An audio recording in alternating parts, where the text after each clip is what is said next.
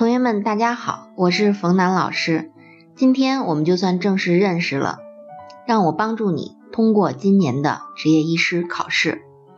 还有一个呢，就是脐脉，吸气的时候的动脉的收缩压较吸气前呢下降十个毫米汞柱，这是脐脉的表现。那么怎么办呢？这样的病人，我们要呢把他的水给他抽出来，所以要做的是心包的穿刺。心包穿刺的时候呢，要注意它有一些标准，就是这个地方啊，就是抽液量呢，绝对一次不要超过两百毫升。如果出现鲜血，赶紧停止抽吸，因为毕竟你是在这个心脏上做穿刺嘛，它的危险性还是比较的高的。接下来我们来说一下第十章休克。休克呢，以前是放在外科系统来讲的，然后大纲修订之后呢，休克放在了我们的就是循环这块来讲哈。不管放哪块吧，反正你都得学。在休克里面呢，我们一共分成了呃低血容量性的、感染性的、心源性的，还有就是过敏性的休克。考试会考到的呢，就是低血容量的，还有呢感染性的哈。后面这两个呢，考的非常的少。我们来看一下什么叫做休克。休克呢，其实就是指的有效循环血量的下降嘛，是吧？没血了，血压维持不住了，这就叫做休克。组织灌注的不足，还有呢，细胞代谢的紊乱，还有一个功能受损这么一个过程。那么它的核心大家要记下来啊，核心就是没血，没血之后其实代表就是没有氧嘛，所以就是组织和细胞的缺氧导致的，组织和细胞缺氧。发病的机制呢，一共分成三个方面，就是在微循环上头。先是呢有一个收缩期，就说这个人呢在失血的时候呢，他都有一个呃机体的保护，就是先让血管收缩，收缩之后呢，他想做的呢就是维持住血压，所以呢就是前括约肌进行收缩，只出不进，这是第一个阶段啊，他让他收缩维持血压，收缩收缩就维持不住了。维持不住了，因为它还是在缺氧，还是在缺血。这时候酸性的物质就增加，这个时候呢就进入了呃微循环的扩张期，就是广泛的扩张了。血管维持不住，就开始扩张。扩张的时候就只进不出。那么接下来呢就是衰竭期，衰竭期呢就是血液高凝，然后出现 DIC 这么一个阶段啊。这是这三个方面。那么代谢上头呢，主要就是我刚才说的，缺氧之后呢就会出现酸中毒。啊，它最开头只出不进的时候呢，出的是血，然后呢，只进不出的时候，进来的都是这些酸性的东西，所以对它这个机体来说没有任何的好处。再加上呢，有炎性介质的释放，以及呢缺血再灌注的这些损伤啊，这就是发病的机制。临床表现上头呢，主要分成两个时期，一个呢就是代偿期，一个呢就是我们说的失代偿，也就是抑制期。那么哪个考的多呢？当然是这个抑制期，也就是失代偿考的多呀。代偿就是机体还能代偿的是考的少，所以就是考的呢是抑制期。抑制期呢分成两个，一个是中度的，一个是重度的。中度的时候呢，你不要看前面，你说呃有什么很口渴，然后轻度的时候是有口渴，那这俩没法分，怎么分呢？就从脉搏这个地方分。重要的是看这个脉搏啊。中度的时候就是脉搏是一百到两百次每分。这个地方是最重要的，度的时候呢，脉搏就已经测不到了，细数这个地方哈，呃，那么中度的时候，那么失血量呢就是百分之二十到四十八百到一千六左右，那么重度的时候呢就超过这个量，就超过一千六。但是在这儿呢，我们最重要的知道的就是说它的脉搏是不一样的啊，从这个脉搏这儿呢就能够判断出来啊，病人呢到底处于休克的哪个阶段。接下来来说一下诊断和监测。诊断上头呢，我们的标准是九十六十，也就是收缩压小于九十，脉压小于二十就可以了啊。基本上记九十六十就行了。还有其他的呢，就是精神状态不好，然后呢，这个意识越来越差。呃，脉率呢有一个休克指数，在这儿呢要把它记下来。这个休克指数呢，就是指的脉率呢比上收缩压，然后呢，如果是零点五的话，就没有休克。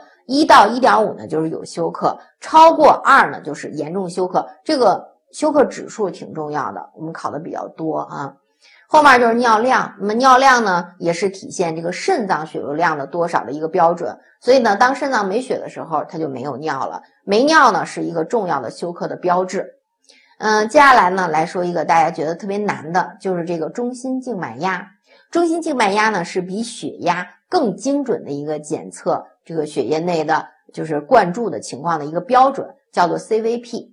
它的正常值大家把它记下来，五到十厘米水柱，五到十厘米水柱啊，小于五呢就是血容量不足，超过十五呢就是心功能不全，超过二十呢就是充血性的心衰。那我要问大家了，这个小于五的时候，如果你是主管医生的话，你这个时候怎么办呀？对于病人你怎么办啊？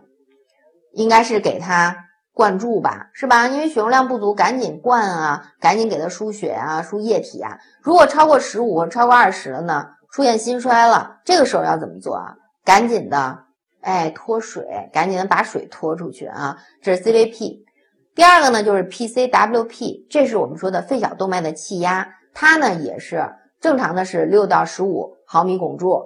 然后，如果是增高的话，也是就是提示阻力很大；如果降低的话，就是血容量不足啊啊。这里面还有一个就是乳酸盐的测定。那么你希望这个病人是乳酸高啊，还是乳酸正常还是低呀？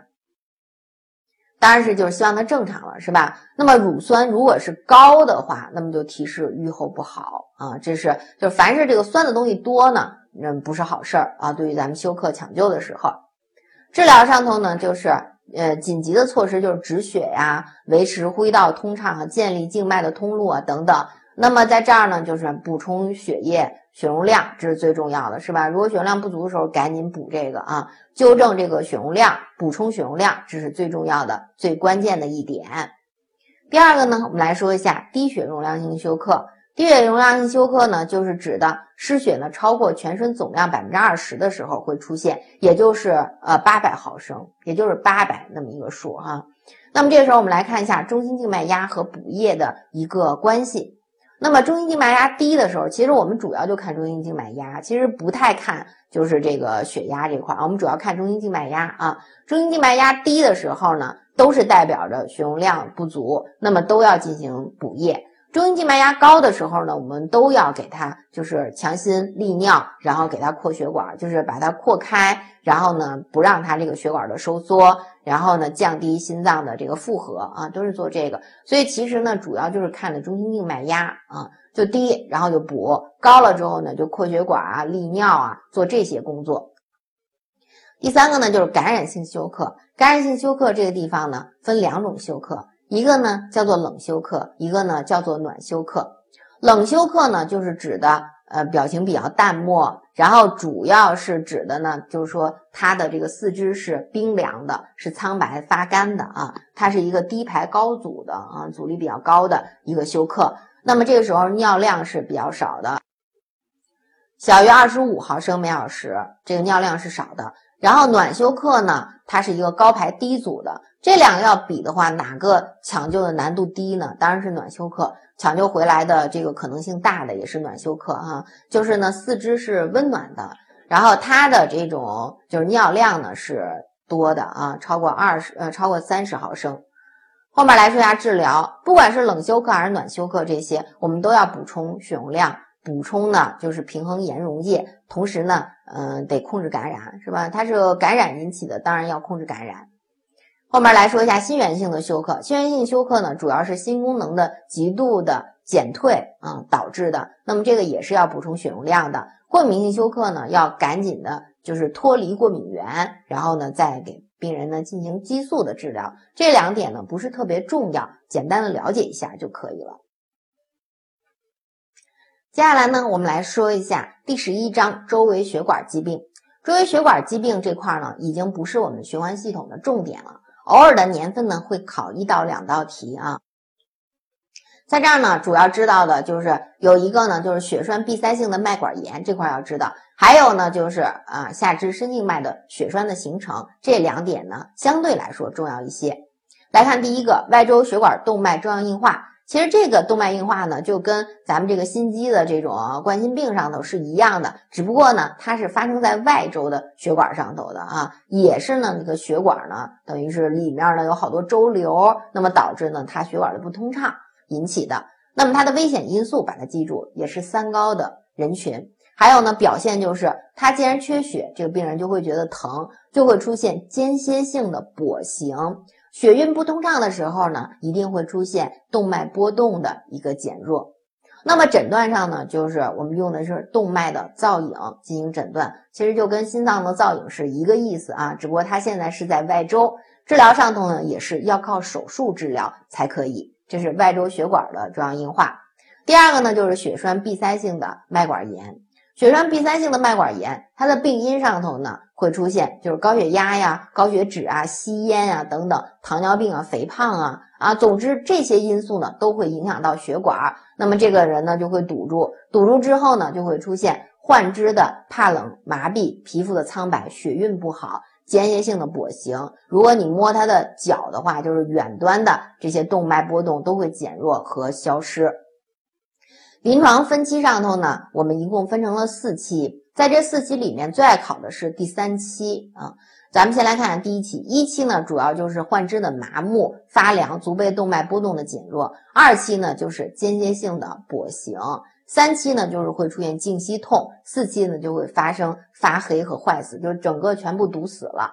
三期呢考得多啊，静息痛啊，只要病人呢出现这种疼痛，那么往往就是跟缺血啊、缺氧啊有关系。第三个呢，也是临床最常见的，就是单纯性的下肢静脉的曲张，就是静脉迂曲嘛，是吧？像咱们做医生啊、做护理啊，还有营业员等等这些工作需要长期站立的，往往下肢这个血管呢会出现这种曲张。你自己看看你的那个，也也是有一些啊血管的静脉曲张。它的原因呢，主要是静脉壁确实是比较薄的，还有呢，静脉瓣膜呢长期用这么多年，难免会出现这种缺损啊、老化，还有就是浅静脉内的压力的升高，那么都会引起啊我们说的静脉的曲张，这是三个主要的方面，把这一点记住了。那么发病的机制这儿呢，就是刚才提到的，你长期的站立、重体力的劳动，是吧？你去看看我们外科医生那个腿，真的都有静脉曲张啊。所以这个医生啊，是一个特别奉献的职业，没有一点奉献精神，真的是很难说坚持这么多年学下去啊。你现在呢，嗯，才考执业医师，这是万里长征第一步啊，后面考试可多了，主治、副高。正高是吧？还得天天的写论文，然后这个考核，嗯，评职称，嗯，事儿多着呢啊！所以咱们就是先从现在开始努力吧啊！这是一个特别奉献的职业啊！这是说的就发病机制这个地方呢，就是离心脏越远，它的这个静脉呢承受的压力就越高，那么回心呢就越困难，所以导致的曲张的出现。那么检测的方法上呢，我们有三个呃实验。第一个实验呢，就是叫做 Turner-Lamberg 实验，这个呢就是大隐静脉的瓣膜功能实验。你就把这个英文，就是你就这么记，就是英文最长的这个实验，就是指的大隐静脉瓣膜实验。第二个呢，就是 PACES 实验，这个就是深静脉通畅实验，还有 Parrot 实验，就是交通静脉瓣膜实验。这个呢，只要是考试的时候，他一般这样问你说，他现在交通静脉瓣膜不通畅了，那么做什么实验？那就是做交通静脉瓣膜实验。还有就是说，交通静脉瓣膜实验阳性代表什么问题？就代表了交通静脉的瓣膜出问题了，就是这么个意思啊。治疗上头呢，就是手术是它的嗯重要的治疗方法，内科是无效的。后面来说一个最严重的，就是下肢静脉的血栓的形成。只要是有血管的地方，就有可能发生血栓。那么血栓一旦形成之后呢，它可以逆流回心，直接堵在心脏、堵肺、堵在脑子，那么这个人就救不活了哈。那么三大原因，把它记住：第一个，静脉受到了损害，以前呢就有，比如说静脉曲张啊这些；第二个呢，就是血流变得很缓慢，经常躺着不活动；第三个呢，就是高凝的状态。这三大原因都有可能导致静脉血栓的形成。表现上头呢，就是急性的血栓形成了之后呢，病人会出现肺的堵塞，或者是呃逆流回大脑之后会出现脑的堵塞，分成了三型：中央型啊、周围型啊、混合型啊啊，这是它的表现。诊断上头呢，主要是靠造影来诊断的。临床表现上头呢，就是呃下肢突然的疼痛啊。然后呢，这个做这个造影的时候，发现呢浅静脉在扩张，里面有一个栓子啊，主要是这个表现。诊断上头呢也是，就是一侧的下肢突然的肿胀，然后呢疼痛，浅静脉的扩张，呃行一个造影就可以确诊了。那么并发症里头呢，就是堵到哪儿就是哪儿了啊，容易出现肺的栓塞。像我们家以前就是有一个邻居也是，呃，就是五十多岁，不是岁数特别大，他就是有一个下肢的神经脉的血栓。到了医院之后呢，医生就跟他说说，你一定要制动，躺在床上不许不许下来啊，躺平。然后这个病人呢就没听话，就直接下床活动。一活动之后呢，血栓脱落，直接呢回到心脏，然后呢直接就是到了肺，就把肺给堵住了哈。这是呃，就是说并发症里面呢最常见的是这个肺的栓塞。好，那么咱们所有的循环系统呢，在这儿呢就讲完了。重点呢，主要在第一个呢是心力衰竭，还有呢就是我们说的心律失常，以及呢就是心肌梗死，也就是冠状动脉粥样硬化性的心脏心脏病，是我们考试的一个重点。还有一个呢就是瓣膜病，想想二尖瓣的狭窄是什么样杂音，是吧？关闭不全什么样杂音？主动脉瓣的那些杂音，好好的回忆一下。好，那么咱们这节课呢就讲完了。如果大家呢，呃有什么问题？